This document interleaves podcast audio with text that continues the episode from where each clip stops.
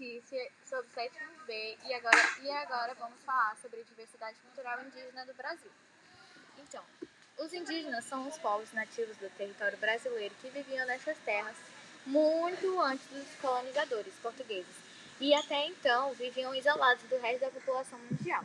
Ao longo da história do país, os nativos sofreram diversas mudanças em suas culturas, hábitos e crenças. Devido a esse fator, hoje se até mesmo em grandes metrópoles, como São Paulo e Rio de Janeiro.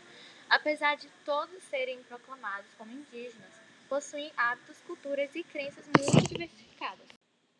Bom dia, meu nome é Larissa. Segundo o censo do IBGE, em 2010, existiam cerca de 305 povos indígenas no território nacional, somando 896.917 pessoas, correspondendo a aproximadamente 0,47% da população brasileira.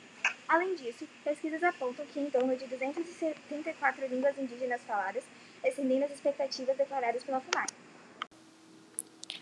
Falar dos corpos indígenas é falar da história do Brasil, afirma ativista do Rio Grande do Sul, mostrando que os povos indígenas fazem parte do passado brasileiro, podendo ensinar muito a respeito da cronografia da região.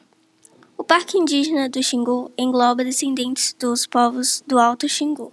Essas sociedades se manifestam por uma grande semelhança nos seus modos de vida, hábito, visão do mundo, cultura e costumes.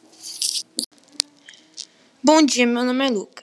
Essas sociedades são extremamente ameaçadas na atualidade, pois muitos se encontram na região amazônica, área onde acontecem muitos incêndios e desmatamentos. Portanto, é necessário delimitar a área de preservação e criar penas para qualquer um que infringir a lei. Por isso, parte das terras deve, pela norma, ser destinada aos que estavam aqui antes de qualquer outro país que tentou adquirir as terras.